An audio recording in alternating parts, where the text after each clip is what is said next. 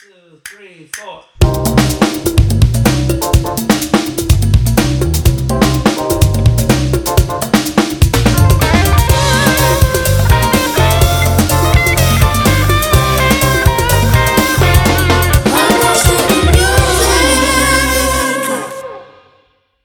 Digo, lo di todo.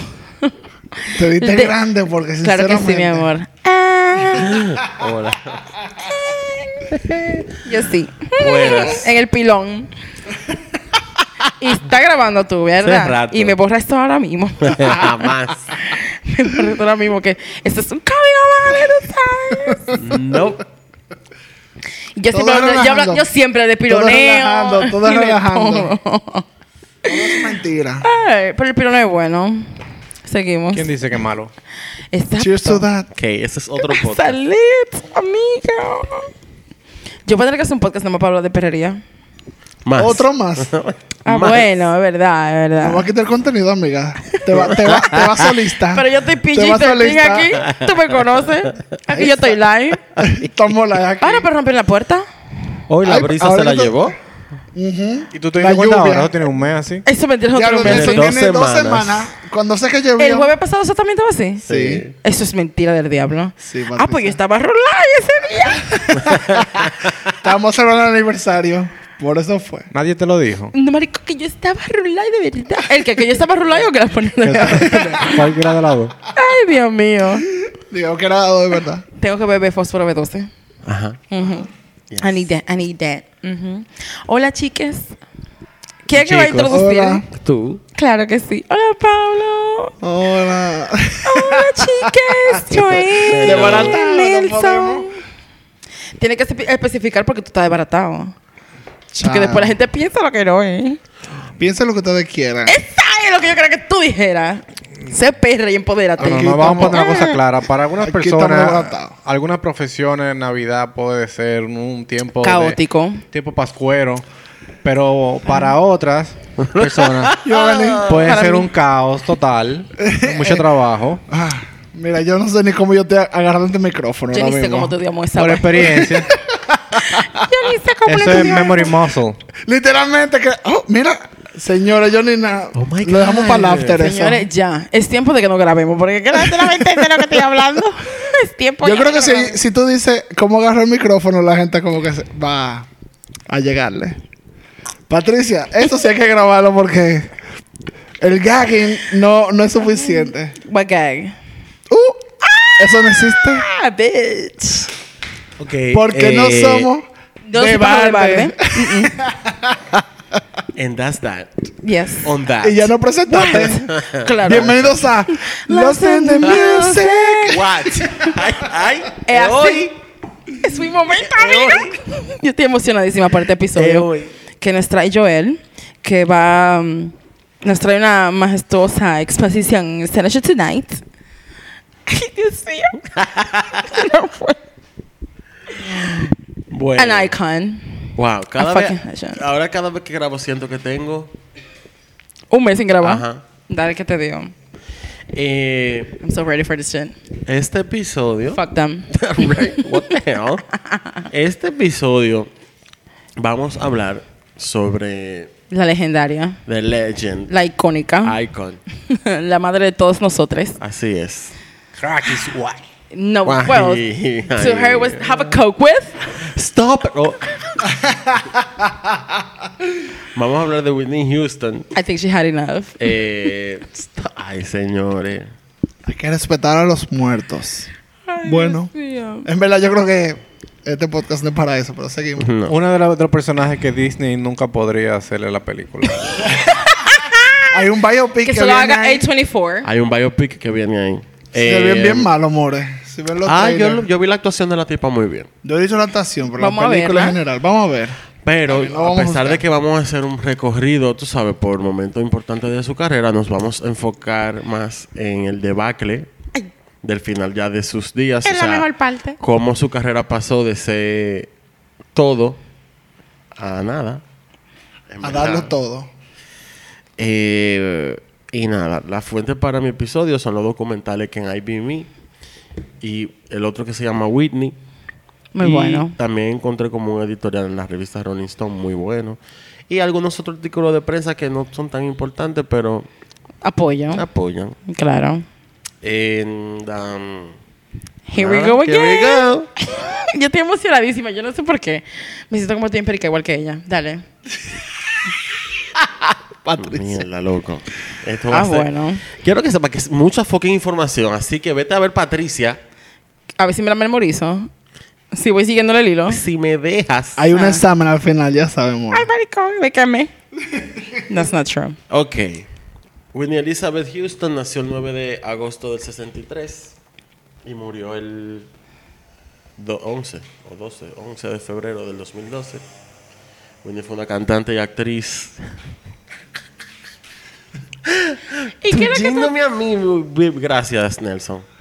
Eh, fue una cantante y actriz estadounidense, se conocía como The Voice o La Voz, eh, una de las artistas musicales más vendidas de todos los tiempos, That she is. con ventas de más de 200 millones de discos en todo el mundo. Lo que nunca hizo Daddy Yankee ni Wisin y Yandel. Ni Don Omar. Ok, no, let's, mm, mm. no, no hay por qué, no hay ni comparación. No, ev- evidentemente no, claro. No, tú no puedes comparar donde no hay competencia. Los números hablan por sí solos, ¿qué tú me, quieres me- decir? Me refería al pregón de que cuando los reggaetoneros dicen un millón de copias obligado. Obligado. Los números hablan por sí solos, Gracias. como dicen ellos. Eh, Whitney influyó en muchos cantantes de música popular. Es conocida por su poderosa voz y sus habilidades de improvisación vocal también. Mm. Es la única artista que ha tenido siete sencillos número uno consecutivos en el Billboard Hot 100, desde Saving All My Love for You en el 85 hasta Where Do Broken Hearts Go del 88. Houston aumentó su popularidad al ingresar en la película El guardaespaldas, eh, con un soundtrack en verde legendario.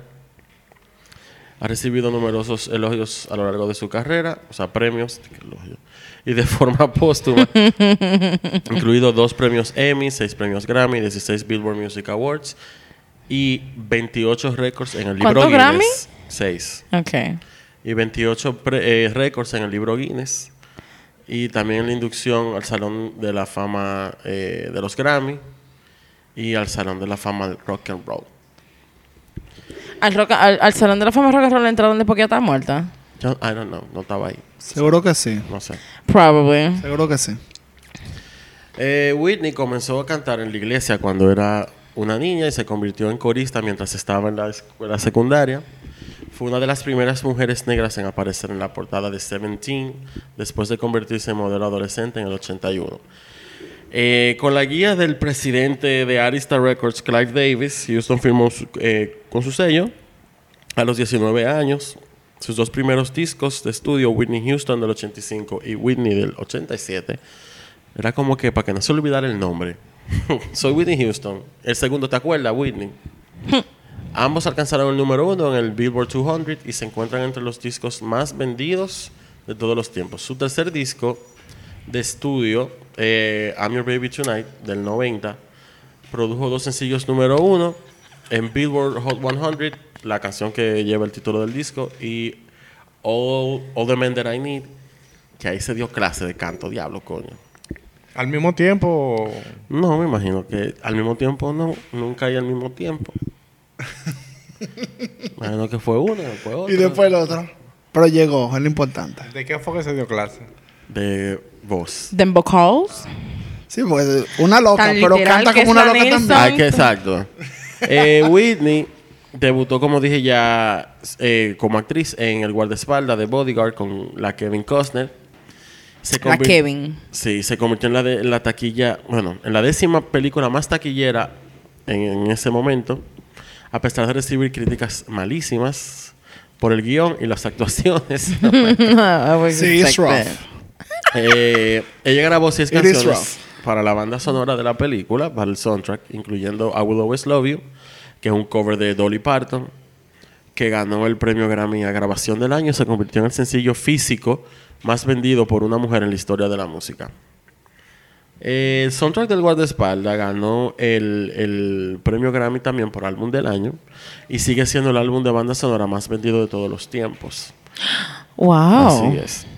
Whitney Houston pasó a protagonizar y grabar bandas sonoras para Waiting to Excel y The Preacher's Wife. Aquí hay una de mis canciones favoritas de ella tenía ese soundtrack, en verdad. Houston eh, también produjo la banda sonora de The Preacher's Wife, fue productora, eh, y se convirtió en el álbum gospel más vendido de todos los tiempos. Damn, Whitney. Y como productora de cine produjo películas multiculturales como La Cenicienta con Brandy. Ay, Dios mío. Eso sí es un tollo. Y lo Yo no diciendo. te lo puedo... no, y ella está grabando la canción. Yo no No, te eso lo puedo Entonces, ella diciendo a Brandy, ¿por qué tú estás, como, ¿por qué tú estás cantando tan bajito? Loca, porque ella no puede cantar como tú, déjala tranquila. Exacto, dale. Ayúdala, ayúdala, chancela. baby. Chancela a la pobre. Hay videos de eso en YouTube. Ella también produjo... Ella fue productora de Princess Diaries, de, Sí. de Anne Hathaway y The Queen of It All, Julie, Andrews. Sí, She was? ella fue la productora de la película. productora de eso. E incluso yo leí cosas de, o sea, de cuando estaban en el set, cómo era ella y Sí, vaina. que ella fue y todo y que lle- le llevaba como balloons y vaina, tú sabes. Ese perico hace cosas. tú. Ella estaba. Dice que estamos trabajando. Le traje globos a todo el mundo. Ok, gracias. Ya, Esos globos no eran de eso, pero bueno. Estoy, o sea, estoy haciendo una biografía tratando de hacerla lo más resumida posible porque son, es mucha información. Después del 97 que hizo Cinderella, ella saca en el 98 su primer álbum de estudio en 8 años, porque lo que ella había sacado del- entre el 90 y el 98 habían sido los soundtracks de esas películas. Ella sacó un disco que en verdad, yes, maldito disco, eh, My Love Is Your Love, Yes. vendió Muy buen disco. millones de copias y generó varios sencillos exitosos también, como Heartbreak Hotel, It's Not Right But It's Okay y My Love My Is Your. Love. Es- Saca sobre la patita. Es el único, para- es el único disco de Whitney que yo conocí, en verdad. Como que yo, o sea, obviamente conozco singles de ella. Claro. Y vaina, pero es el único disco de que yo, yo dije, ah, pero la jeva. La jeva es Whitney, Whitney Smith. Eh, eh, Whitney, en verdad. loco. Hay que Pero darle para su mí era como de esos artistas que son de que pila de singles y por eso son conocidos, pero como que no tienen un álbum completo que tú puedes oír. Sí. Ese álbum es muy bueno. does. Oh, oh, ya este. Que estoy respeto. También que ya te cate y pipera, pero. Coño. respétame a la mujer. Esto es lo último. Eh, después de que salió ese disco y el éxito que tuvo, ella renovó su contrato con Arista Records por 100 millones de dólares, uno de los acuerdos discográficos más grandes de todos los tiempos. Pero los problemas personales comenzaron ya a hacerle como la sombra a la carrera de ella. El disco de estudio del 2002 que sacó después, que se llama Just Whitney, it was just a fucking mess, en verdad. I mean, lo dijo el nombre. Eh, recibió críticas mixtas. Eh, el consumo de drogas y un Ahí tumultuoso... fue que ella fue a, a Good Morning America. Vamos a llegar ahí. No nos podemos adelantar a los hechos. Excúsame. damn. Ya, you know how it feels. Era, uh. Era, uh. Eh, tú sabes, la droga y el matrimonio con aquel expediente. Se sacó esa. Mr. Bobby Brown. Ese es un episodio de la Ustedes han visto el video de Bobby Brown cantando en unos premios que se le cae el bolón de canqui, loco, y él lo Sí. recoge bailando. No. Eso- pero lo voy a buscar ahora mismo. Pero que eso no te he escrito. Era un descaro total. Eh, vamos a coger un break para entrar en lo del matrimonio y en la vaina heavy. Ay, pensé que era- y me va a dar tiempo a buscarlo del bolón. Fue. Exacto, venimos ahora. Volvimos. Aquí está Nelson desmintiendo que era droga, que era un Digo, un, brazalete. un guillo. Yo quiero creer que era droga. Pero aparentemente en el biopic que le hicieron, como que recrearon la- esa escena. Y le pusieron como si fuera droga, en verdad. Of course. Ay, no, pero ya se pasan. Ay, Jesús. Ay, Dios. tú. Míralo. Mira, el caso es que ya entre la droga y el matrimonio de Bobby con Bobby Brown, eh, obviamente, eh, la pareja recibió muchísima cobertura de la prensa. Mm. Después de un break de seis años de grabar, Whitney, eh, ella regresa en el 2009 con el disco I Look to You. No busquen esa canción que es con R. Kelly. Eh, Yeah. pero ella volvió a la cima de las listas, éxito, la, la, la. El 11 de febrero del 2012, Houston se ahogó accidentalmente en una bañera en el Hotel Beverly Hilton eh, de Beverly Hills, eh, con enfermedades cardíacas y consumo de cocaína como factores que contribuyeron a su muerte. La noticia de su muerte coincidió con los premios Grammy del 2012 y obviamente estaba en todo lado.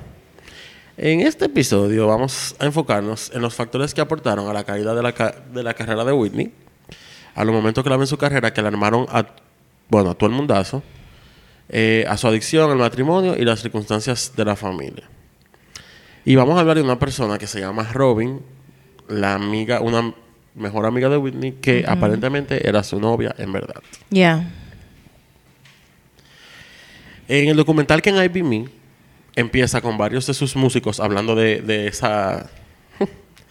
de la gira de My Love Is Your Love, que fue su última gira exitosa. Eh, y ahí fue como que ella ya se salió de control totalmente. El comentario que más como que llamó la atención fue del baterista Kirk eh, que decía que habían días eh, que le bajaban tonos a las canciones y no ni uno ni dos, pila. Eh, porque ya, habían días que estaba tan desacatada que no había manera de que llegara una nota y como ellos lo sabían le decían, mira, vamos a cogerlo y vamos a hacerla más bajita. Porque la loca tampoco se cuidaba. Bueno, claramente. no Obviamente, claro. eh, en el documental, tú sabes, se- después empiezan con una mini biografía, hablan de que ella viene de barrio, ya nació en Newark, eh, New Jersey, y también vivió en East Orange, New Jersey. Eh, En el documental hay una voz en off que es ella hablando de ser negro en esa época y en, bueno, en esos lugares. También ponen sobre su relación con la iglesia, sus inicios cantando en la iglesia con su mamá, eh, Cissy Houston, y cómo ella era la consentida de su papá, que le puso el apodo Nippy, que hacía que todo, o sea, toda su gente de confianza la conocían así. La mamá era una loca estricta, psicópata también, que hasta dijo en una entrevista de Oprah después que Whitney se murió que si Whitney hubiese sido lesbiana, ella le hubiese dado tres patadas. Qué maldita maniática. Esta Like, loco, esta jeva está muerta. Chancela ni muerta. Fuck. Ni muerta puede ser pájara, la pobre. Ella tiene que estar pajareando en el infierno ahora Yo mismo. espero. Yo también. y yo- con los- la seriedad con la que yo dije, yo también. Yo también. Ok. Sus hermanos Gary y Michael cuentan también en el documental sus historias desde... desde- ellos estaban, fueron a la casa de infancia de ellos y estaban hablando desde ahí. Ellos trataban como de humanizarla mucho a ella, contando su infancia, que no fue muy diferente a la de otro niño. Eh, Erin Lavar, una amiga de ella, cuenta que se conocieron cuando tenían como 18 y ella y sus hermanos ya estaban usando droga en esa época. O sea, que no fue de que... O sea, que- Whitney y sus hermanos. Exacto. No era que... No fue que Bobby Brown ella la puso a usar droga. Ya la jeva estaba... Ni la fama tampoco. Estaba activa. Exacto. Porque eso era lo, la- lo normal en los coritos que ellos andaban y bueno, ella le daba para allá también. Yo siento que, eh, ok, cuando ella nació en el 69, ¿fue tú dijiste? En el 60. So, si when she was 18, eran ya los, no, los 80. Yo siento que en esa época todo el mundo estaba haciendo droga, loco. Claro, era los 80. En los 80 todo el mundo estaba Todo el mundo estaba haciendo droga, entonces, give her a parte break. de- Give her a break. She was just fashion. El problema es que una cosa que cuando, cuando el coro se convierte en un problema, ahí es que está. I mean- I mean, En el ¿Qué es tu documental- problema? Pero por lo menos ya fue una tecata funcional dentro de lo que cabía, porque Hasta she's que, Whitney. hasta que no Hasta lo que fue. no pudo. No, ah, dentro de lo que cupo, loco, porque she's Whitney Houston. También es verdad. I mean, droga y todo. Ella Still nunca Whitney. paró. No Bueno, tanto, porque si en verdad había mucho chipeo en el trabajo. Still Whitney. I can't. Eh, No sé si me dio a entender. Vamos a llegar ahí. No, porque si ella tenía el talento, no vamos a decir que ella- el talento ella no lo explotó o no le dio, no respe- respetó su propio talento como debió por el- su vicio. es verdad. Porque el talento estaba ahí. No, y al eso. final es una enfermedad. ¿no? Exacto. A fucking rockstar. En el Que Dices tan proud. se habla mucho del tema de la disquera. Bueno, de cómo la disquera presenta a Winnie al principio de su carrera. El tema de ser una mujer negra, pero había que hacer lo que le gustaba a los blancos también. Ellos como que dejan dicho que básicamente le limpiaron su pasado, como que le taparon toda la diablura, le hicieron lo más pop posible para que no sonara tan negro. Lo que ya le trajo problemas también. Claro. En el documental, bueno, yo meten pila de vaina en el medio. Cuentan que, bueno, en, en los premios Soul Train Awards, creo que fueron su primero, cuando ella subió a ganar, la bucharon, porque son unos premios para la comunidad negra y en verdad su música no sonaba negra para nada. La gente sí jode. Ella después, imagínate, ella humilladísima y vainas, ella después empezó a insistir en la disquera y batalló y batalló para que la dejaran hacer Que le dejen salir en la portada del disco con trenza. Para representar. I cannot even be. I can't believe it. No, I can't. ya, hasta- ya ni, yo me perdí. Eh, Yo, Nina. ella Anda. sentía como que yo lo estoy haciendo pila de cuarto a ustedes y ustedes no me están dejando hacer lo que me da mi, perdón, mi maldita gana. Eh, también la familia la controlaba pila. Eh, la mamá principalmente. sí. Mucha gente dice que era por envidia de la carrera que Whitney tuvo que ella nunca pudo tener. Aunque ya era conocida en la comunidad gospel y vaina, pero obviamente no es lo mismo. El primer factor o alerta, eh, bueno, es el hecho de que cuando un artista tiene mucho dinero, la familia depende de ellos o trabaja para ellos. En el caso de Whitney, su familia completa trabajaba para ella. Todo el mundo tenía como una opinión de lo que ella tenía que hacer, pero no necesariamente era para cuidarla a ella, era para su mismos. personal. O sea, su familia era como su team, era el equipo de ella personal. Ok. Nada, después del éxito del segundo disco, la gente quería saber más de ella y empieza ya la preguntadera de su vida amorosa. Uh, ¿Y Robin? Para ese momento esa vaina era un misterio para todo el mundo y ella evadía siempre como todas las preguntas que le hacían sobre el tema y lo hacía como nada, tripeando, haciéndose la loca.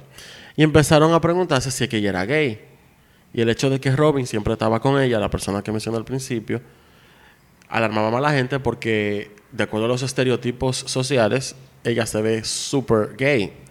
No por nada, pero ella sí does. Mm, Bueno. I mean, some stereotypes are there ¿Tú for a dices reason. Robin? Ah, Oh, Robin. Ah, Robin, sí. Aunque ellos nunca lo mintieron en esa época, la, mam- la mamá y Clive Davis estaban totalmente en contra de que fueran amigas por todo lo que ella se estaba comentando. Imagínate, en los 80, una princesa del pop, lesbian, no. No, es verdad, como que no. Nunca. What the hell is this, Madonna? No. Pero Madonna es lesbiana ahora, a los 67. Madonna siempre ha sido de todo. Es Madonna. Tú no la ves ahora, que ya está. a Ahí, su edad. bueno, ahí yo puse la nota, lo que dije al principio, de que la mamá hizo una entrevista con Oprah y dijo que sí, que ella le hubiese molestado bastante si no hubiese sido lesbiana. Well, guess what? She was. Eh. Robin hacía sentir a Whitney segura. Era como el, el apoyo más grande que tenía en ese círculo. También se rumoraba que Whitney era bisexual. Ok. Sí. It's given. It tracks. Bueno, la It vaina, tracks. la vaina escala mayores ya. En cuanto al, tú sabes, al, al comportamiento de ella. Cuando conoce a Bobby Brown, Ah. se conocieron en unos premios. Él llegó al cumpleaños 26 de Whitney en el 89. Mm-mm. Y Dave Roberts, un guardaespaldas de Whitney, dice en el documental cómo llegó Bobby ese día a la fiesta y que bailaron y que Robin estaba súper encojonada cuando llegó Bobby a, a la vida de Whitney. El 18 de julio del 92, Whitney Houston y Bobby Brown se casaron en su casa frente, bueno, a 800 personas. Excuse me, ¿a por concierto? Exacto. Eh, Una boda pequeña, claro. claro. Íntima. Íntima. En el, tú sabes, en el patio de I la casa. can't. Bueno, toda la pareja que se casan, ustedes saben que al principio se supone que todo lindo, la la la. Claro, todo de Parece down. Pero estas dos personas estaban abusando de sustancias todo el tiempo Estupefacientes. y todo era un maldito desastre. Exacto. Lo bonito se fue rápido. Dios mío. Eh, Whitney, ay Dios mío, oye esta. Según un relato de Bobby Brown, de su gran día de la boda, él vio a Whitney haciendo cocaína antes de la ceremonia y supuestamente ella incluso le ofreció a él. Qué detalle. Él dice que él se, de que, que él se negó Ajá, Sure, girl. y él habla de eso en su autobiografía eh, que se llama Every Little Step, My History, My Story, qué sé yo. Bitch ass. Pero obviamente eso fue solo el comienzo. eso fue el principio ya de, de un, una lucha constante que ellos tenían. Era como... ¿De quién puede De más? quién metía más, exacto. Ah, ok. Ay, no, pero esa competencia está fuerte, pobre. Bueno. A todo esto ya está, tú sabes, con el guardaespaldas. Ella, está- ella se fue de una gira de casi dos años. Y incluso... Ahora está la exacto. pobre. Ella en el 93 dio a luz a Bobby Christina. Ay, pobre. ¡Bobby! ay, ay, la pobre. Eh, Ay, sí, llegaremos ahí. Jesús. eh, cuando se estrenó El guardaespaldas con la Kevin Costner, Whitney se convirtió, ya tú sabes, al caso ya a un nivel más alto. Ya. Después de todo ese proceso y la gira con el soundtrack, es que ella se da cuenta que tiene un problema con drogas. Ok. I mean, it's never too late.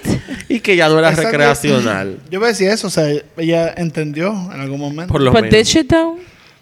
Because she bueno, died. una cosa tú entender y otra cosa que... Eso es como que El otro día, para 15 allá. años más tarde. Exacto. Yo creo que tengo un problema. tengo un I might. Tal vez tenga un Tal problema, un problema. con las sustancias. Pero ya veremos después. Me voy a dar dos rayas. dame separar la línea ahora. Me voy a dar dos rayas. Y, y que yo la voy a suerte ver diga, mañana, y mañana veo. déjame tirar dos dados, dame dos líneas, un shot de tequila. La cosa del diablo. Saben mucho. En verdad yo voy a tomar mi próxima decisión así mismo. eh. Ok. Eh, sigue ahí. Should I buy this house?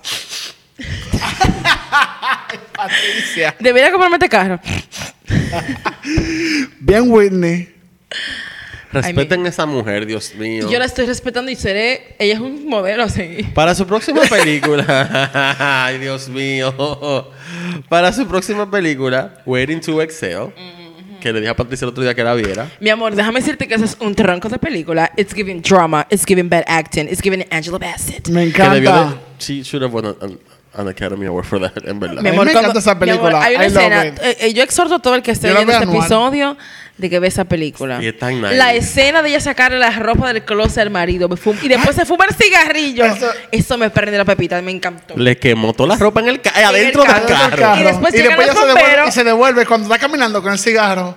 Y yo claro que sí, eso me Y inspira. llegan los bomberos y el tipo le dice como que mira esto tú no deberías hacerlo y ella dijo ya yo no lo voy a volver a hacer con esa voz tú sabes bien deep que tiene Angela, De Angela. Bass. Angela Bass. Entonces, Wakanda Whitney- Forever, bitch. Ella sabe Espérate, todo. hablando de droga y de Whitney, la película. de verdad por esta televisión porque está muy gracioso en la película. Hay una amiga de ella en la película que está haciendo con un tipo con tecato. Ay, sí. Entonces, Ay, sí. entonces la amiga la llama preocupada como mierda, amiga, yo no sé qué hacer, que sí o qué. Y ella le dice, di que bueno, tú sabes que él está en crack y el crack no es heavy. Y yo, ah, pecker. A premonition. Y el crack I no es hope he- so. Y el crack no es heavy. Y ya, De ahí, fue, de ahí fue que salió. eh, o sea, no fue de ahí, fue que yo lo dije después, pero que empezó la idea de que. Bueno. Whitney's on crack. Wow. girl. Resulta que Ese durante, meme me sale a cada rato. durante el rodaje de esa película, ella se dio dos sobredosis, no una. Todos lados dicen una, yo leí en otro sitio que eran dos, pero se habla como que hay una que sí es oficial que sí que pasó. Ella se dio dos sobredosis en esa película. Y yo siempre me quedo preguntando, loco, ¿cómo, ¿cómo ella llegó a los dos días después a ese set, loco? ¿Con qué maldita cara? Con la Oh, misma de ella. caminando así mismo. Con un Red Bull en la mano. Con, Y un cigarro. Y su bolón en la cartera. un cuenta. Newport mentala. Su Marlboro Light. Media. un Malboro, maricón. Media Marlboro tenía. Bueno. Un nacional. Vamos a echar un poquito más para adelante, para el 1999. En la gira de My Love Is Your Love. Como dije ahorita, fue la última gira que ella tuvo exitosa. Eh, y se dice mucho que esa gira fue como el momento decisivo para todo lo que venía, bueno, para todo lo que vino después en la vida de ella. Por cosas de la vida durante esta gira, que fue de junio a noviembre del 99, o sea que tampoco fue de que tan larga se le dio acceso a un equipo de cámaras para grabar un su- supuesto documental que nunca salió, aunque después el material sí se mostró en otro documental en el, en el 2017. Y en el mismo que yo estaba viendo, que también lo ponen. Eh, la gira del 99 fue muy difícil. Ella casi no la pudo terminar. Estaba descuidada, la voz estaba súper frágil. Robin a ese punto todavía estaba trabajando con ella a pesar de que Bobby y ella no se soportaban. ¿Qué tipo de trabajo le estaba haciendo? Como asistente personal. ella yo era creo. como su asesora de todo. Ujú. Ay, Dios mío. Eso está fuerte, ese triángulo amoroso. Ella no soportaba a Bobby ni Bobby a ella. Claro. Y se la pasaban peleando por la atención de, de la Whitney. Y le Winnie en el medio, de droga.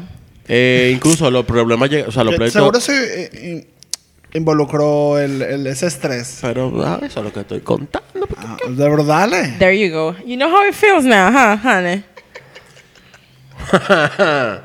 I will shut this down. Eh, los pleitos de Bobby y de Robin se llegaron a hasta físico. Y Robin era que lo partía él casi siempre. As the lesbian she is. Exacto. Exacto. Go lesbians. Cuando se acabó la gira, el guardaespaldas Dave Roberts sometió un reporte a la empresa de Whitney. Y dice, él dijo que si le hubiesen hecho caso, Whitney y Bobby Cristina quizá estuviesen vivas. En el reporte, él detallaba el abuso de drogas de Whitney y de varias personas más de su equipo. Hablaba de cómo hacían magia, o sea, para encubrir, le encubrían a ella todo lo que estaba haciendo. Eh, y de alguna manera nadie sabe cómo diablos también era que estaban consiguiendo la fucking droga. Yo me acuerdo que para esa gira en un aeropuerto ya le encontraron hierba en, en- en una maleta y se un bulto por eso. Dios mío, cuánta broma. Eh, vivían cancelando conciertos porque obviamente la voz la tenía de barata. Eh, al otro día de someter el reporte, a él lo llamaron y le dijeron, usted está cancelado. No se mete en lo que no le importa. Por chivato. Por tratar de ayudar. El mismo guardaespaldas, Dave, cuenta cómo ella, a pesar de que tenía un problema de drogas, y con Bobby se convirtió en una competencia, lo que dijo ahorita, de quién era que estaba metiendo más. Al principio ella metía y bebía, pero, pero después los dos hacían de todo. Eh, tampoco ayudaba que él se acostaba hasta con las mismas mujeres que trabajaban con Whitney. Eh, Bobby la ponía ya por el piso, la manipuló muchísimo para que para que ella se sintiera poca vaina, como que lo necesitaba él. Cosa que obviamente no. Eh, Robin también ya empezó a tener problemas con Whitney eh, para que dejara de usar droga. También ¿Por qué? No se le paraba. Ay, Dios mío. Er- Eran dos mujeres. Ah, eran dos mujeres. Nelson. Robin estaba oficial de esa mujer y dijo como que, more, quiero que tú estés mejor. Pero tenía mucho yes people. Exacto. problema. El problema también es que la familia entera se le decía lo que estaba pasando, pero como ella era la que le hacía cuarto, nadie hacía nada. Exactamente lo mismo que le pasó a Amy Winehouse. Para el final de esa gira, ya con pila de tensión con Robin y Bobby, y ya la vaina llegó al límite, la gira entera fue un fucking desastre. Robin se fue un día, no le dijo a nadie por qué, y sacó a toda esa gente de su vida. Ella jamás y Whitney jamás volvieron a hablar, nunca se volvieron a ver. Em, Terminó con la jeva. ellos ya y se fueron. O sea, bye. Es que todo tiene un límite, mi amor, porque cuente. Todo tu momento, en ¿verdad? Eh, cuando Whitney comenzó a aparecer en titulares, ya en la década de los 2000, mucha gente pensó que probablemente era por la mala influencia de Bobby Brown en su vida, debido a las percepciones que tenían también de él en los medios. Pero el hábito de ella había comenzado muchísimo tiempo antes, como dije anteriormente, de conocer a Whitney. Y el hermano de uno de los hermanos de Whitney eh, admitió después de la muerte de ella en el, en el, Los en el LA Times eh, que sí, que era así. La revelación, creo que dice aquí, como que querían reivindicarla a ella de cierta manera. Eh, y el mismo Bobby Brown también como que trató, pero loco, todo el mundo sabe, ya como que estaba demasiado claro y no había manera de esconder lo que estaba pasando. Durante el matrimonio de ellos dos, ellos lo agarraron, mira aquí lo dice, que lo agarraron un par de veces con droga. El primer titular llegó cuando Whitney Houston fue encontrada en posesión de marihuana en Hawái en el 2001. Y a partir de ahí empezaron ya muchísimo más cuentos, más cuentos, más cuentos que se le estaban filtrando a la prensa de los desastres que ella estaba haciendo. Eh, Bobby también lo arrestaron por posesión de drogas y los problemas legales de su pasado también en el 2003 lo agarraron y se llamaron Malío. No, mi pregunta sobre ese, con- en- en ese punto de, de- de su vida. Cuando comienza a salir más noticias de lo desastre que ella está haciendo, ¿qué sucede con sus ventas? O sea, como que me gustaría saber en ese punto, en ese año, ¿Cómo está afectando la manera económica? si estaba vendiendo más o estaba vendiendo menos. Eh, mira, de alguna forma, si su disquera no la cuida, No metió mano para ver cómo... Es porque a lo mejor ellos están beneficiando de alguna manera. Exactamente. Exacto. Ese es el problema. Que yo no le importaba porque ella le estaba Ella haciendo dinero. Esa está probada la historia ¿está de la música. dinero o menos dinero? Oye, lo que pasa, cuando los líos comenzaron, como dije, Ya que, está fue, establecida. que fue en el 99, ya Whitney tenía una carrera de 25 años.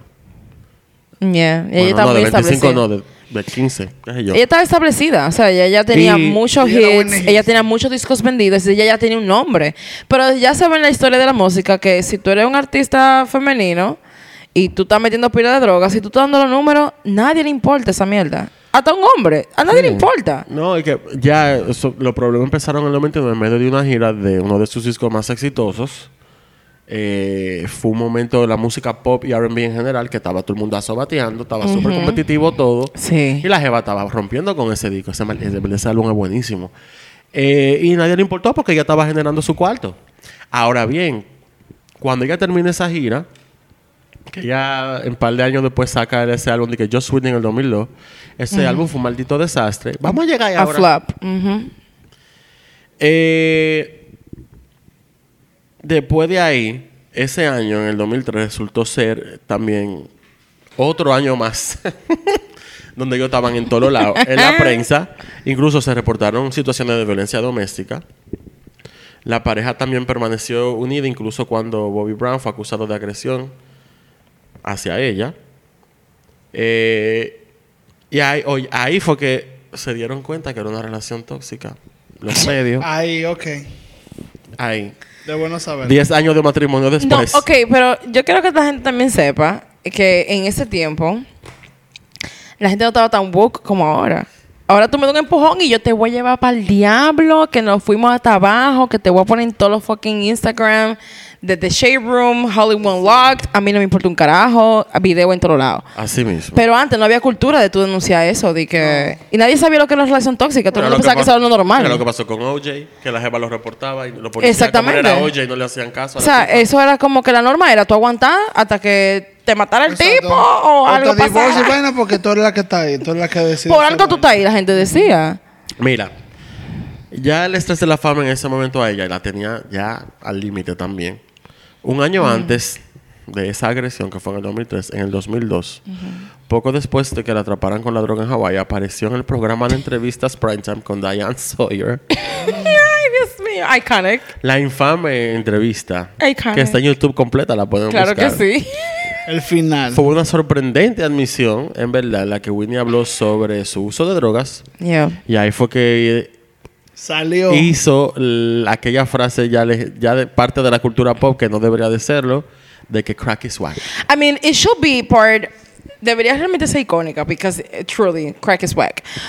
Pero que loco, es que esa entrevista está buenísima. Eh, esa Vamos a detallarla ahora. Esa entrevista entera un meme. Alicia. Te tengo un te tengo caso. un caso. Aquí tenemos a la Whitney en droga. Sí, vamos a entrar a esta entrevista después de estos consejos no comerciales. Señor. Volví. I'm back, bitches. Ay. Ay, tiene COVID. No, amor. Todo el mundo negativo. Yo soy superior al COVID, mi amor. Hablábame de la Yo estoy entrevista. elevada Espérate, vamos a llegar a la entrevista bien ahora. Tengo que decir par de vainas que nos van a llevar a... a la entrevista. En el año 2000, digo que los 2000... El año en el que se acabó el mundo. Los 2000 de verdad. eh, Los 2000 para allá empezaron mal. Chucky. En el 2000, en los premios Oscar de ese año, Whitney Houston iba a cantar Over the Rainbow. Pero ella llegó, a- Yo me estoy riendo, pero... ella llegó al ensayo y la música empezó a tocar Over the Rainbow, pero ella en su cabeza empezó a cantar The Way We Were de Barbara Streisand. Ay, O sea, ella dijo, ah, ella esta es la está- canción. Ok. Y yo estaba entregada. Ella estaba súper rara y la academia le dijo, te me largas ahora mismo y la sacaron del show. Tú no vas a salir. Es que no hay forma. Gracias por venir. No hay cómo. Para los 30 años después, en el 2001, Michael Jackson hizo dos conciertos sold out en el Madison Square Garden, celebrando sus 30 años de carrera como solista. O general, yo no sé. Eh, Sus 30 años de él. de carrera. Imposible. No, él tenía car- 40 y pico ahí ya. No, de carrera, pero de que era la celebración de los 30 años también. de su carrera. Ellen, que una de la, maqui- es la maquillista de ella, Era. era. la llamaron para que maquillara a su mujer en su evento. Eh, Whitney iba a abrir el- abrió el show con Usher y con Maya, cantando. eh, Oh, Maya. Ajá, cantando. 2000. She is very hot. cantando Wanna Be Starting Something. Y la Jeva, cuando salió, parecía un fucking cadáver. Es que... Ellen, la maquillista, se quedó en shock cuando la vio y la gente decía alrededor de ella, le estaba diciendo como que tú te ves súper bien, ¿qué tú estás haciendo? Tú te ves bien. Y ella estaba como que cállense la maldita boca y dejen de decirle que se ve bien. La jeva se está muriendo. Mírenla. Eh, cuando la estaba maquillando, que La gente se lambona. Cállate. Cuando la estaba maquillando, que estaban solas en el, en el camerino, Ellen la miró y le dijo, tú te estás muriendo. Se lo dijo así mismo. Y él le dijo, yo lo sé. Y se puso a dar gritos y ella la maquilló y ella salió en Gave Vocals. A Eso sí, todo. esta es la canción, perdón, la actuación más ridícula que yo he visto en mi vida entera. Más que de Give It To Me 17 Times. Bye. Ay, Dios mío. Van ahí, Beyoncé cantó ahí también. Eh, bye. Eh, el álbum Just Whitney, que sale después en el 2002, no f- hizo nada. O sea, fue un desastre. A flap. En ese momento, obviamente, cuando el álbum salió, en ese momento estaban Destiny's Child y Alicia Keys rompiendo y no dejaron que ese álbum hiciera nada. El álbum vino y se fue, no tuvo impacto para nada. Eh, pero ahora sí, la parte más deprimente ya de la promoción de ese disco llegó en la entrevista de Diane Sawyer. Mamma mía. En medio de la entrevista, como dice Pablo, cabe destacar que el papá de Whitney, que encima de que se estaba muriendo, le estaba demandando por 100 millones de dólares. 100 melones de dólares. El papá a ella. Ajá. Porque, porque no ¿Por pagó la? TCS. Mínimo. No. Estaba teniendo problemas con el seguro. Ay, Dios mío. Tenía, tenía Universal. Por los papás. Por los papás del seguro mataron a Marvin Gaye también. ¿Y es- esta vaina con los seguros de esta gente, loco? Es que los seguros te ponen en Maricón. China. Es difícil. Yo no puedo enfermarme ahora mismo. Ay, no puedo. Girl. En 2002 llegó una entrevista con Diane Sawyer. Se sentó con Whitney Houston para discutir las acusaciones sobre Whitney y el uso de drogas. Y ese... Ay, ay, Lo que ay. provocó una fucking controversia de todo el tamaño. No te rías de decirme la vaina. Teniendo en cuenta el impacto que tuvo Whitney Houston en lo que respecta al, al mundo de la música, que influyó muchísimo cantante, todos los fans estaban súper felices cuando ella decidió sentarse en una entrevista tan personal. Los fanáticos de Whitney habían salido, después salieron en su defensa después de la entrevista. Incluso recientemente, cuando los fanáticos se enfurecieron, cogieron, o sea, eso lo criticaron mucho, que van a hacer una gira de que con el holograma de ella en Las Vegas. Sí, es verdad. Salió. Eh, y la fanaticada se quilló pila. En verdad, eso está como del diablo. La entrevista de Whitney Houston en el 2002 con ABC News. eh, ahí fue como ya. Para mí, eso fue el inicio del debacle oficial de la carrera de ella. Mm. Eh, Diane Sawyer mencionó los rumores durante la entrevista de la droga, eh, la forma que lo hizo. Todo el mundo también se encojonó, incluso hasta hace poco, eh, como que la entrevista volvió a, a salir y de verdad que fue súper invasiva e irrespetuosa. A medida que la entrevista avanzaba, o sea, se sentía que había una fucking tensión ahí. Whitney estaba que no podía casi, tenía la voz que no podía casi ni hablar. Mm. Eh, a nadie obviamente le sorprende que también hubo una sesión de preguntas de su matrimonio, eh, especialmente con sus actividades recreacionales. Durante la entrevista, Whitney sí reveló que sí consumía drogas, sin embargo, Diana, Diane eh, Sawyer utilizó todas las artimañas que pudo para hacerlo lo más sensacionalista posible. Obviamente. Eso es lo que ella hace. Ella sa- le saca una foto a Whitney en la entrevista del concierto de Michael Jackson, donde sí la lo pueden buscar. La jeva está en el hueso. Y le dijo como que tú te ves demasiado flaca. Y le puso la foto y le preguntó que si eso era resultado del consumo de crack. Loco, pero para tú preguntarles a una gente en Mira, cámara. O sea, yo estoy varios. ahora mismo callada porque que estoy buscando las últimas, o sea, como fotos de las de los últimos meses de Whitney. No, porque eso no fue el último mes, faltaba. No, no, no. O sea, cuando tú mencionaste ahora mismo que ella estaba súper delgada. Eso fue en el 2001 2002. O sea. Busca el concierto de Michael Jackson en el, en el MSG. Ay, Dios mío. Eh, Whitney estaba evadiendo, obviamente, alegando que crack is whack. Ajá, girl, we see it. Ella dijo que ella tenía demasiado... crack. Que tenía demasiado cuarto para ni siquiera considerar hacer crack. Claro que sí. Así mismo lo dijo. Crack is whack. No, crack is cheap. El- la fanaticada... Mamá bicho.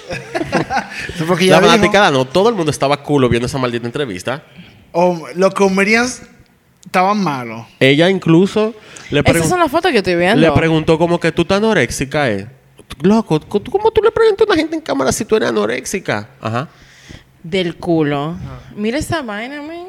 O sea, la tipa está. Eso parece un photoshopeado. pájaro. Y son Getty Images, o sea, que no están photoshopeadas. Exacto.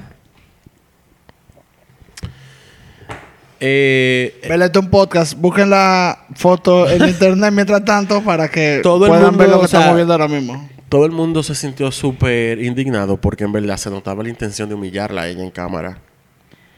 Sí. Y también estaban esperando como que la jeva explotara.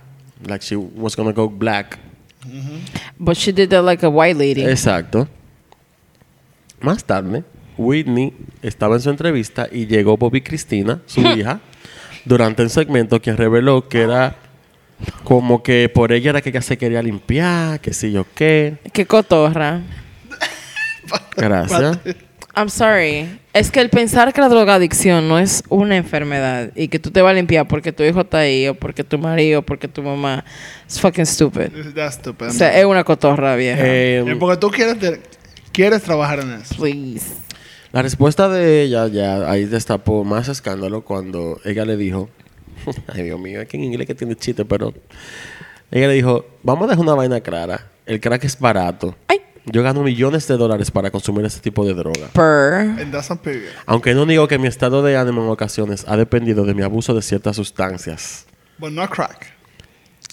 En ese momento, L.A. Reid Yeah. estaba con la queja en el piso, Babyface. era el productor de ella, L.A. Reid, no Babyface. No, Ella Reid, ok. Eh, y él como que hasta se martilló un poco diciendo como, coño, ¿cómo la dejamos que ella hiciera esta maldita vaina? Ella no ¿Cómo eso en salió al aire? Es- te digo. Él nunca había hablado de esa entrevista hasta hace poco. El Reed eh, contó cómo, cómo se sintió.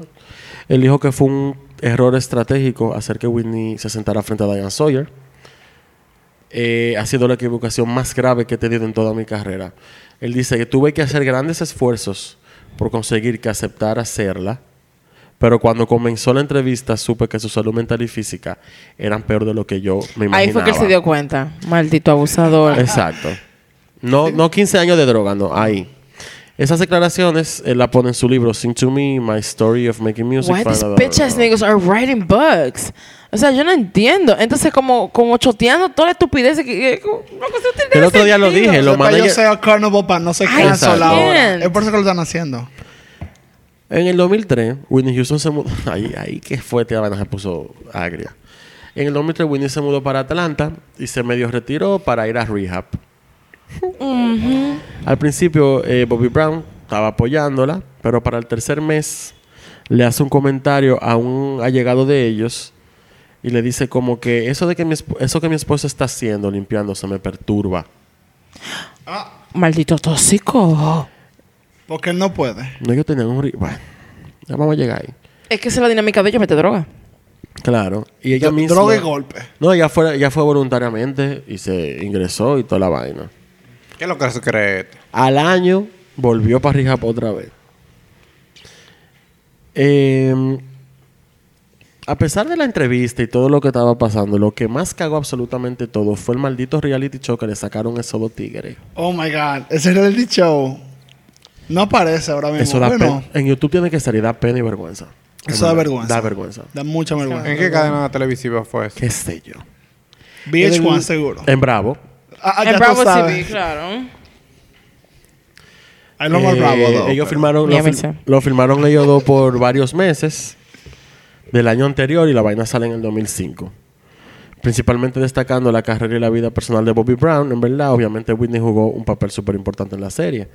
Eh, Bobby esperaba que, bueno, nada, que le iba a mostrar su vida para cambiar la percepción de que la gente tenía de él. Este cato. bueno, pero no ayudó en nada. No, la, la vaina hizo todo lo contrario. o sea- Señores, el- los episodios están completos. en Sí, es un desastre. Él, obviamente, las críticas se comieron a Bobby Brown y al programa completo. Y lo que hizo fue incluso poner más todavía en cuestión la relación de, de ellos dos. Claro. Bobby Brown hablaba hasta orgulloso. Y es bravo. Sobre cómo, cómo le limpiaba la nalga a Whitney en el programa. Él dijo eso en el Wait a programa. minute. De que ellos no pueden limpiarse la nalga. Espérate, wait a minute. Rewind. Remix. Dale para Esa, atrás. esa respuesta vino a qué pregunta. No, él lo dijo No, mismo. es que Nelson, él lo dijo de solo. Nelson, de verdad, no había que preguntarle nada. Ese Él lo programa decía era un todo. maldito circo. Sí, literalmente. Me da mucha pena porque en ese momento ella de verdad estaba tratando. Ella de verdad estaba tratando. Diablo, this nigga ain't shit. I'm telling you. Eh, o sea obviamente. que ella- él le limpiaba cuando ella estaba como tratando de hacer rija. Mira, yo ni sé, yo no quiero saber ni el contexto. Bueno, lo que lo you don't talk about wiping Whitney Houston's ass. Tú eres loco. It's Whitney No, es que Houston. seguro ella tenía lo, o sea, tú sabes cuando están sacando de saca- saliendo de su situación, ella loco, eso da diarrea. Un descontrol. Eh, Tú supiste que ese cuerpo está Esto, El sistema ajustándose. nervioso. El cuerpo está, está ajustándose. Entonces, bueno, te da diarrea, amores, y él le limpiaba la nalga. ¿De qué estaba Pero el punto no es eso, que él no ah, no. debía, no debía de decirlo. Yo no sé. Porque él lo Eh, dijo en el programa. Él mismo, so- o sea, él dio la información sola. No fue que le preguntaron En- ni nada. En el 2006, finalmente, Whitney Houston solicitó el divorcio de Bobby Brown. Yo pensé que te iba a decir que finalmente se murió. Yo dije, diablo, te diablo, cansó Whitney. Nos este faltan seis años. Eh, la noticia lo dicen primero por MTV News. A lo largo de los años, su matrimonio con ese cantante, con el Bobby Brown, estuvo rodeado de polémica, abuso de droga, ya todo eso lo acabamos de hablar, y supuestas infidelidades. Ella dijo que como nada, como que este es el final de un viaje, Pero, pero un Valtteri. un Valtteri. O sea, Ella obtuvo la, la custodia total de Bobby Cristina cuando se finalizó el divorcio en el 2007. Y nada, la vaina se queda ahí. Ven, ella la tuvo. sí. Ah, ok, ya. Para el 2009, Whitney se sentó con Oprah para una entrevista hablando sobre su separación de Bobby Brown. En la entrevista, que fue también bastante reveladora, también está en YouTube, acusó a Bobby Brown de estar celoso de ella y abusar física y emocionalmente de ella también.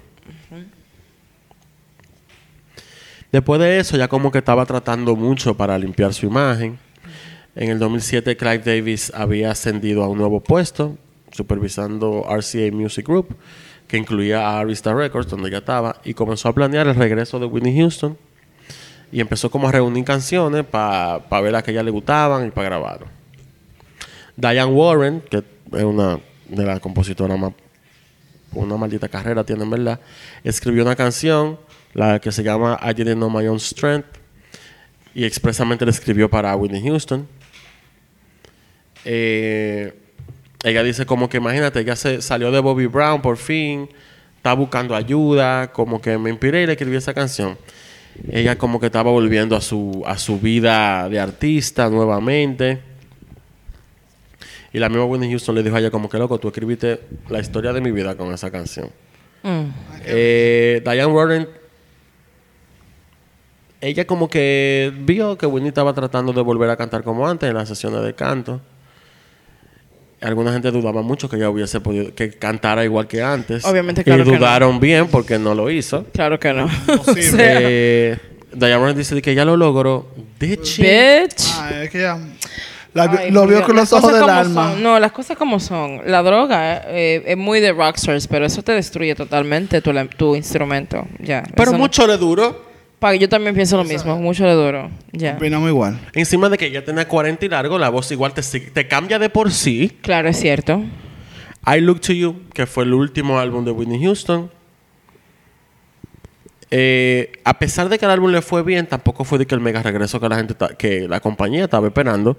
Vendió la primera semana 300 mil copias. Eso es un debut bastante alto, en verdad. Eh, pero básicamente nada, esa era la lealtad de sus fans. Exactamente. Eh, la canción no generó ningún éxito importante. Eh, y más que en ese momento estaba la Gaga y la Miley Cyrus dándolo todo. Eso te iba a decir, o sea, ya los artistas que estaban populares en la palestra era como que ella tenía que step that pussy up, porque en verdad. Claro. Ahora, I'ma tell you something. Ujú. Hay una canción en ese disco que le escribió Alicia Keys Okay, girl. que se llama Million Dollar Bill. Yo amo esa canción. It's so gay. I mean, En el, dos- en el 2010, Whitney se va de gira por Australia, Asia y Europa. Fue su primera gira desde el 99. Pero en varios conciertos, en Brisbane, en Australia, por ejemplo, parecía... O sea, la jeva se sofocaba de dar dos pasos. No recordaba los nombres de los músicos cuando lo presentaba. Soy yo misma, pero yo no te...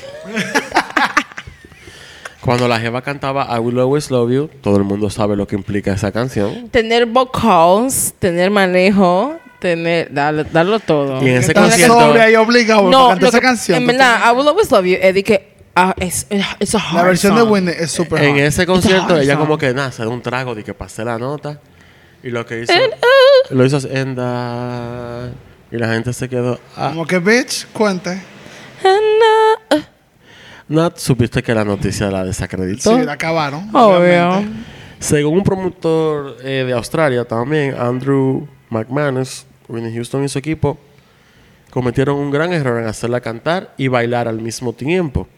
She ain't no Beyoncé. Whitney él dice, Whitney trató de bailar, pero en la tercera canción se quedaba sin aliento. En una reunión al día siguiente se decidió que ella solamente se iba a enfocar en cantar, que soltaran, que los bailarines se desguabinaran, pero que ella no bailara. Este mismo promotor dice que Whitney no se drogó ni bebió durante la gira completa. Quizás di que, que se vio un poquito de champán en el camerino. Ella no debió de beber nada. jugo de, de limón, té de manzanilla, Un, té, un cafecito. una cosa, un Gatorade. Claro, pero él lo dice que ella había perdido el rango superior de su voz. Claro. Y, tú sabes, la gente le hacía coro para ser amables. Pero que de verdad, obviamente, ya. Que ya no podía. Estaba de barato. Señores, yo he visto los videos y da. Da pena. Arita Eso. Franklin siempre de. Metía. Lo odio, pero opina mucho. Guys. Exacto. Y dice noche tras noche, ella se paró ahí como una campeona y dio lo mejor. Sí, linda, pero yo estoy pagando mucho dinero probablemente. Ujú. Ame el lip sync mejor. Exactamente.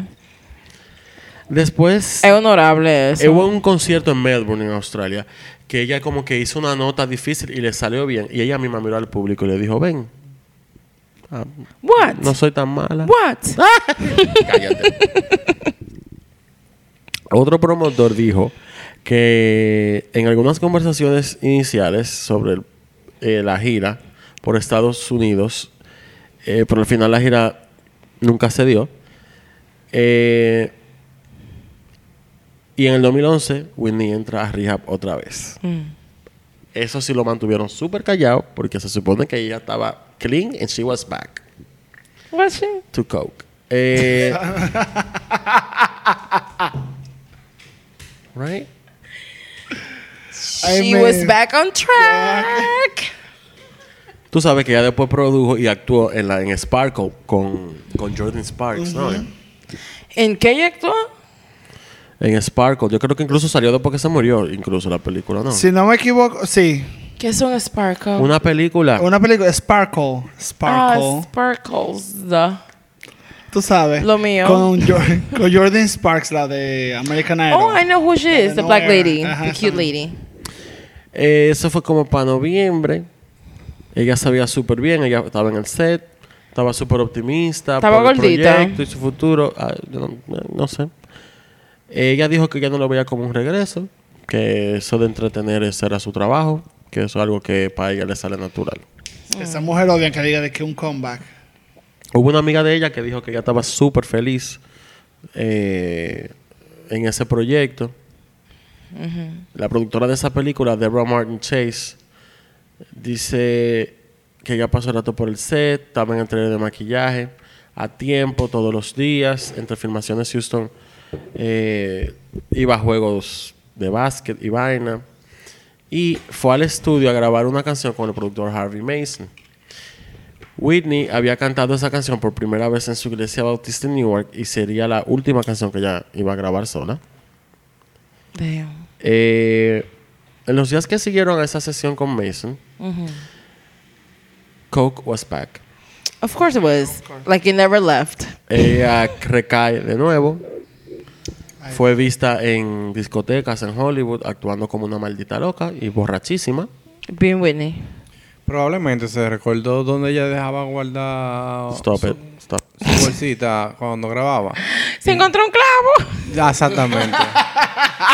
Y dijo, de que, ay, Como pero... cuando te encuentras un cigarrillo de la nada. Ay, y Dije, ay, ay, me encontré un pero aquí cigarro. tenemos, déjame, déjame hacerlo Me encontré un rápido. 200. Eh, según otros informes de la prensa, Houston, no, recae. Y las próximas dos semanas fueron súper confusas, ella estando en Los Ángeles. Eso fue ya en el 2012. El jueves 2 de febrero se le vio deambulando sola en un club nocturno llamado Playhouse en, en Hollywood. Estaba borracha. Unos días después se reunió con Clyde Davis en su hotel eh, para poner las canciones de la película de Sparkle, que grabó un par de canciones.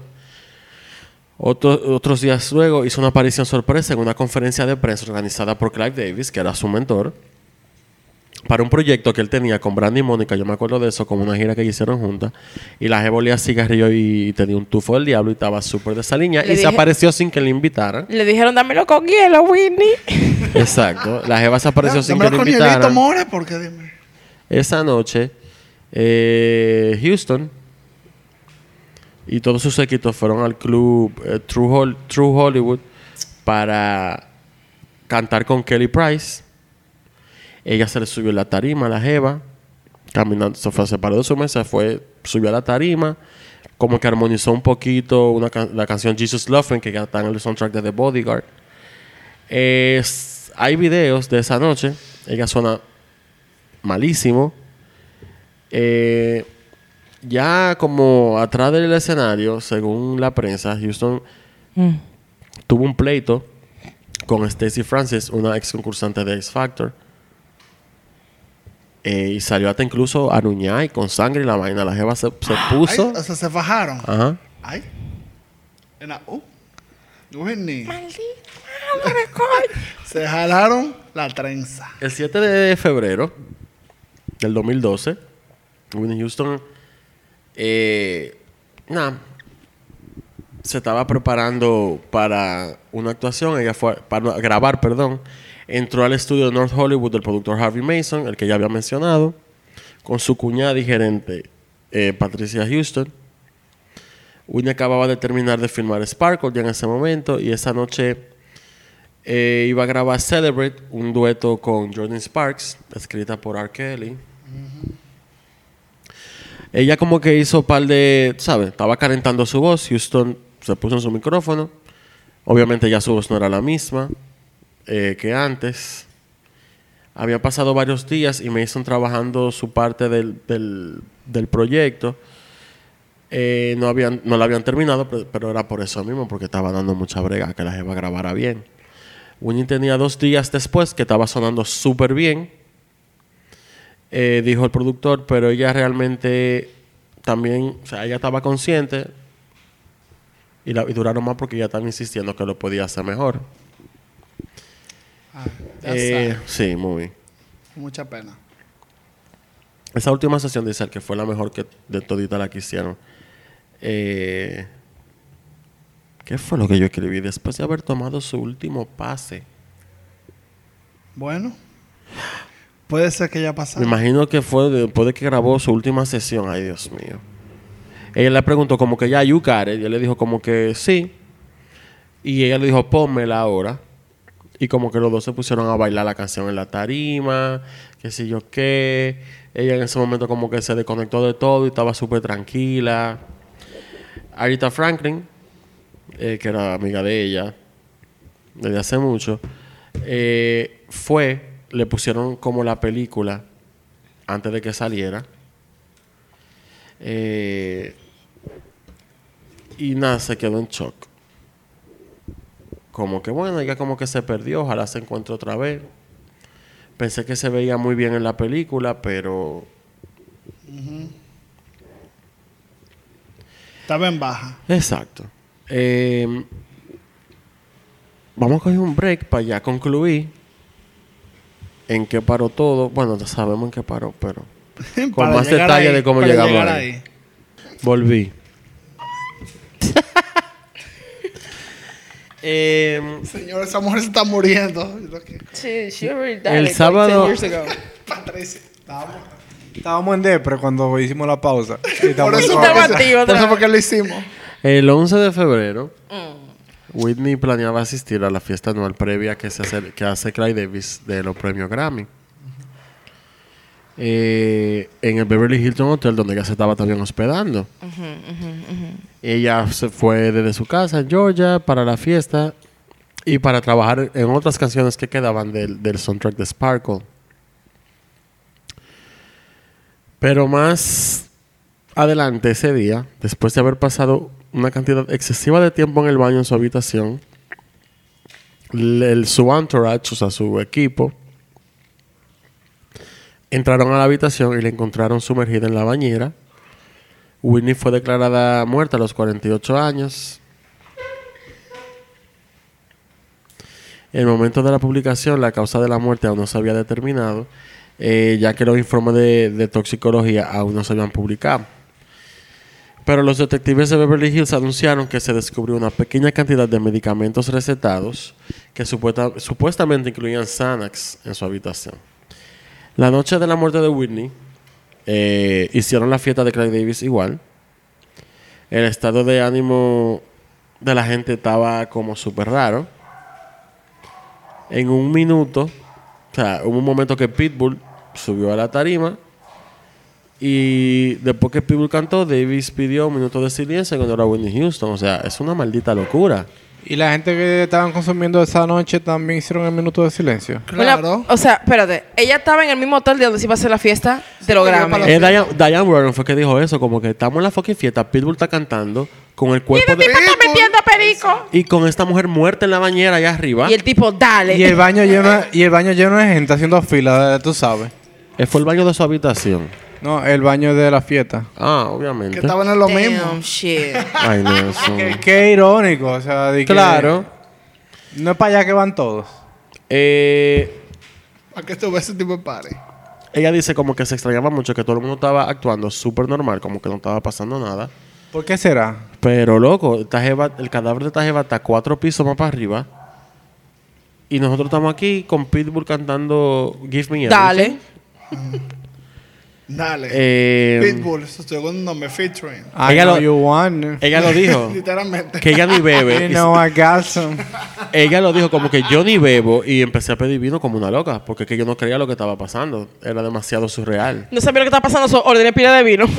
Bueno, por olvidarme de esto. Eso somos nosotros, amigos. así mismo. Yo sé qué está pasando aquí, pero dame más romo mientras tanto. Es gratis esto, es open bar. Es open bar. ¿Hasta qué hora? Señores, Ladies Night. no, no puedo. Al otro día se hizo la ceremonia de los Grammy. Súper emotiva. Sí. Ah. Eh, Jennifer Hudson hizo un tributo. Slaying that fucking song. I mean, She ate. come on. She's She eat, no, she eats every time. EGOT, bitch. Y God. Eh, That part.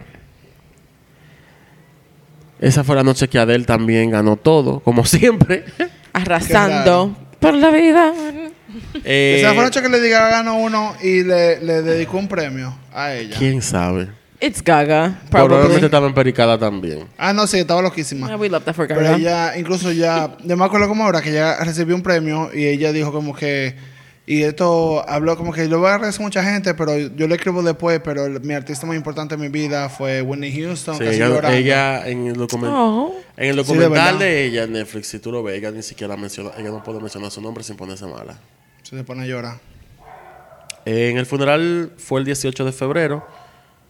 Eh, fue pila de gente. Del, bueno, de los medios y toda la familia de Whitney. Eh, y Bobby Brown. R. Kelly cantó I Look to You. Yo creo que ya Cantó sabemos mucho. entonces quién ganó la competencia de quién mete más. Nelson. Um, Él fue y dijo, I want bitch. yo ni sé, o sea, Hay que reírse, perdón. Uh, I'm sorry, de verdad, señores. Es que oigo este podcast. No Sabe. debe conocer ya exacto. otro productor, eh, Walden, dice que que las últimas veces que la vio, ella le decía como que, loco, yo quiero volver a trabajar, quiero estar como antes, quiero volver como a a lo que era, pero Nelson, Tú sabes cómo lo hacíamos se antes. te cayó la cédula, amigo. Cómo lo hacíamos antes. wow. Se te cayó el guillo igual que a Bobby. Pero, pero es una Señores. enfermedad. Pero es una enfermedad. Es una enfermedad. Hay que, hay que, hay que respetar.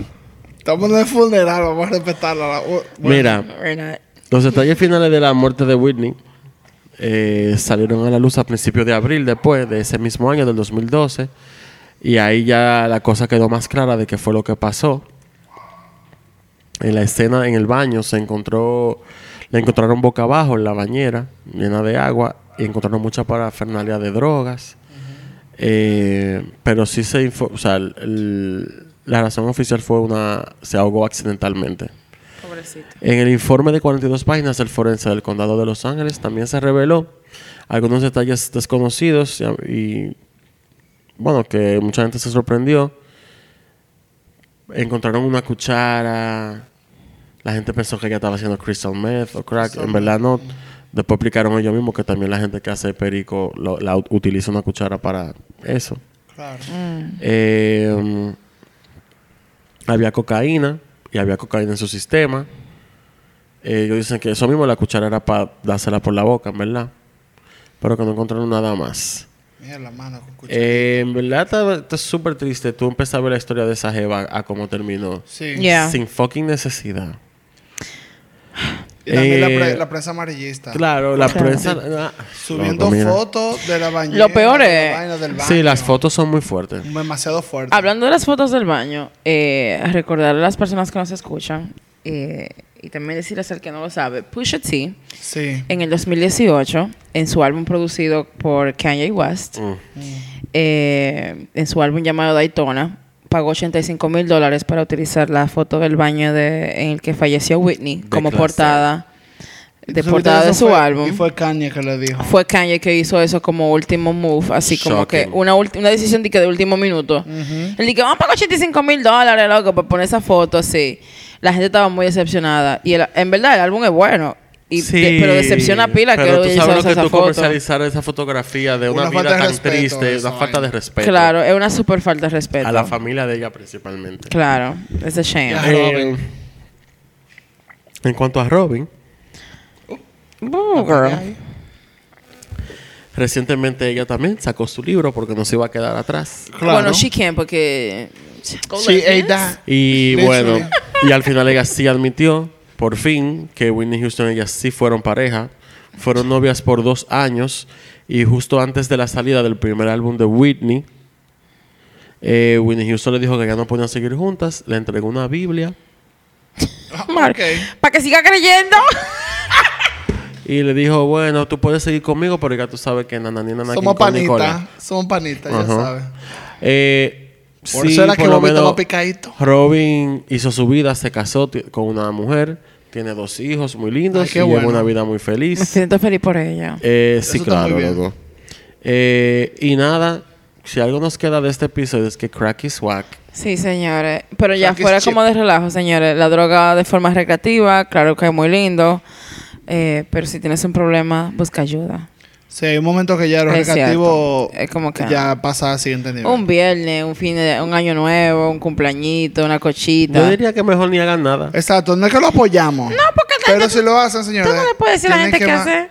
Tienen que manejarse. Exacto. que man- a manejarlo mejor. Como no entender les sus decimos niveles. qué hacer, entonces mejor no hagan. Yo- Exacto. Y entienda sus niveles. De, de, de, de Houston, de Whitney fue que sacaron la frase que dice Houston, we got a problem. No, no. Eso No. fue todo por hoy. No, maricón, No. Eh, gracias Te por lo voy la a explicar de los micrófonos eso entonces. Bye. Nos vemos, señores. Bye. Bye. Bye.